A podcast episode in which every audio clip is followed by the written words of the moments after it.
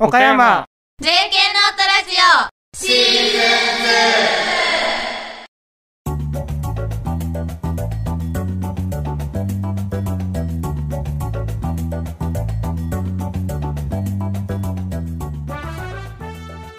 皆さんこんばんは。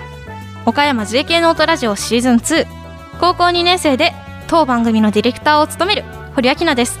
前回の教えてなんとか先生では山本聡先生と山地花ちゃんにゲストに来ていただきました。今回もですね引き続きえ俳句の話を語っていただきます。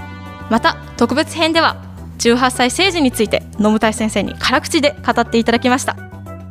この番組は学校の枠を超えた高校生が集まる活動団体である私たち岡山 JK ノートの高校生が今世の中の若者は何を考えているのかをテーマにさまざまなコーナーをお届けします。この番組は毎月1日と15日の月2回各週で配信します。それでは22回目の配信張り切ってまいりましょう。岡山 JK ノートラジオシーズン2この番組は若者の成長をバックアップする一般社団法人 SGSG の提供でお送りします。さあ始まりました。2023年度特別編なぜなに JK ノート。このコーナーでは1月から3月にかけてユースセンターベルでの情報や3月に開催を控えている18歳成人の情報について SGSG 理事長の野村先生と一緒に発信していきます。よろしくお願いします、はいよろしくお願いします。ということで第22回は18歳成人について、前回は野村先生にこう回してもらったんですけれども、前回はですね私たちが企画している18歳成人式っていうのをテーマにお話ししましたけれども、なぜ成人年齢は18歳に引き下げられたんでしょうか？まあこれは大人の都合ですよね。というか政治の都合で要するにはい。有権者、18歳選挙権との絡みで、はい。有権者をごそっと増やしてしまって、はい。でそれであの自分たちに、えー都合のいい投票先に18歳若い世代も取り込んでしまおうというえー。そういうような、まあ、魂胆があったりとか、まあ、一応表向きははい。諸外国では18歳成人が普通だからみたいなこと言うんだけど外国は外国だし日本は日本だしそれぞれの事情があるんだけど、はい。まあ大人の都合です。本当になんかそれに振り回される私たちそうそうそうそう。本当に。なんか飲酒とか、まあ、喫煙とかの娯楽を楽しめない形で、正直私は納得ができてまうん。せん、うん。野本先生は成人年齢は変わらず二十歳のままであるべきだと思いますか、うん。それとも現在規制が二十歳になっている娯楽などを18歳に引き下げるべきだと思いますか？あね僕はね18歳成人実は本音では大反対で、ほう。うん、もう全部まとめて20歳でいいかなと思ってるんですよ成人は。そうですよね、うん。ややこしいですよね。ややこしい。で、まあ、選挙権は18年下げてもいいんだけど選挙以外についてはもう全部一律20で統一した方が分かりやすいなと思っています。その通りこれは18これは20とかねはい、いうのはあのもう混乱のもとですので、はい、そうですよね、もう選挙に投票率が欲しいんだったら、うん。投票可能年齢を18歳に下げますとかだけでよかったのに、うんうんこうあえて18歳成人ってするのがちょっとうん納得いかないですよね。まあ、逆にじゃあ18歳成人になって良かったことってありますか？よかったこともいろいろ考えてみたんだけど、はい。本当にこれ若い世代のためになったことがあるなと思うのは、はい。残念ながら一つもないですね。はあ一つも。うん、まああえて言うならばクレジットカードがはい。自分で作れるようになるとか、はい。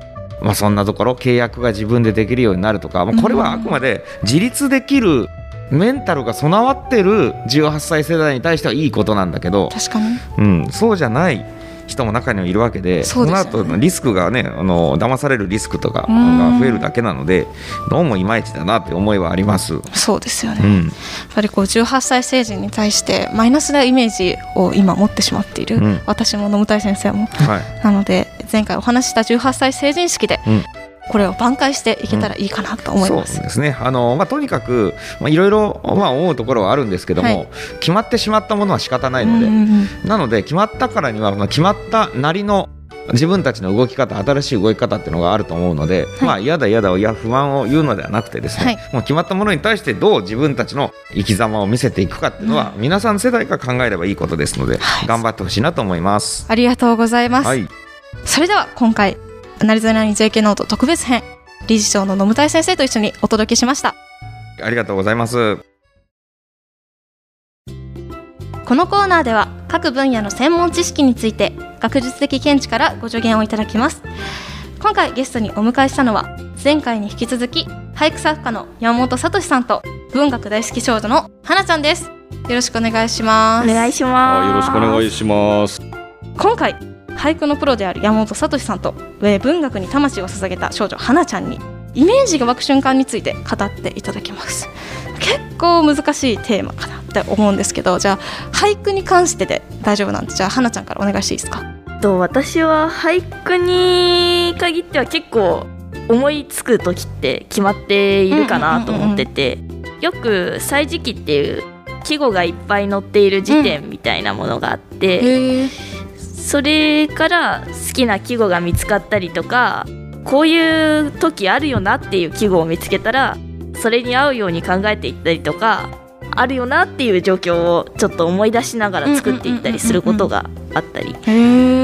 あと単純にうん。その風景に感動した時とかうん。はすごいっていう出来事があった時、まあ、こういう時の方がやっぱりいい句が作れたりするんだけどうん確かにこういうことがあったんだよっていうのうをん。伝えたいって、そういうのが思ったらどんな言葉で読もうというかどんな形で伝えようっていうのをわーって。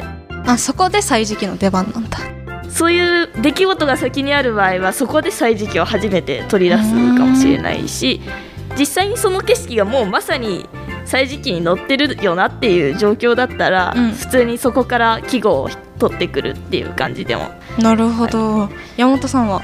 僕は普段から俳句のことを考えて生活していません。お！俳句モードみたいな瞬間を自分でまあオンオフ作ってます。へえ。なるほど。じゃあ創作するっていう気持ちになあってから。そうそうそう。もう今作るみたいな時。とか、まあなんかお風呂入ってる時に思い浮かぶよねとかもあるけど、はい、うん。でもまあ普段はずっと俳句のこと考えて生活してるちょっと気持ち気味が悪い人じゃない？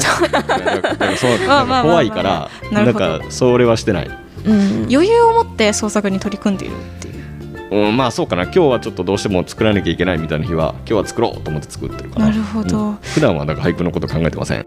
なんかこう花ちゃんはやっぱり趣味でやってるからこうわっと思い浮かんだ瞬間にこう書くって感じだけど山本さんお仕事でされてるからうん。やっぱりこう書かないといけないっていう瞬間がいやどうぞだからどっちもある、うん。そのシャワー浴びてる時にポンと思い浮かぶみたいな話と、はい。作ろうと思ってじゃあこの1時間は作るみたいな時とあるって、うんやっぱりねなんていうのかなそのアーティストとデザイナーの違いみたいなとこ。なるほど。アーティストは自分の思い向くままにはい。表現できるけど、うんうん。デザイナーってねそういうのをお仕事として依頼してそうそう、うん。だからクライアントにの希望に沿うものを作らなきゃいけないのとなるほど。やっぱその辺はちょっと違うから。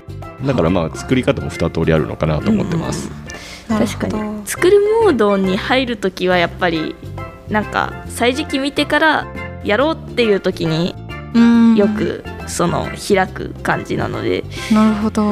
でもやっぱりちょっと作る雰囲気が違うなってそう。面白いですね。じゃあそんなお二人に実際作った俳句の紹介をお願いしたいですね。えーちょっと待ってよ。お気に入りのやつをちょっと花ちゃんからちょっとちょっとちょっと俺はい花ちゃんからお願いします私が作った句ですごい今お気に入りなのが天気とかをよく読み込むことが多いんだけど、うん。私が今好きだなって自分で思ってるのが「帰りたくない夜もある。夏の雨」っなるほど。ていう句で。自由律っぽいね。うーん確かに。熊たがりだね。その帰りたくないっていうのがうん。7音なんだけど、うん。帰りたくない夜もある。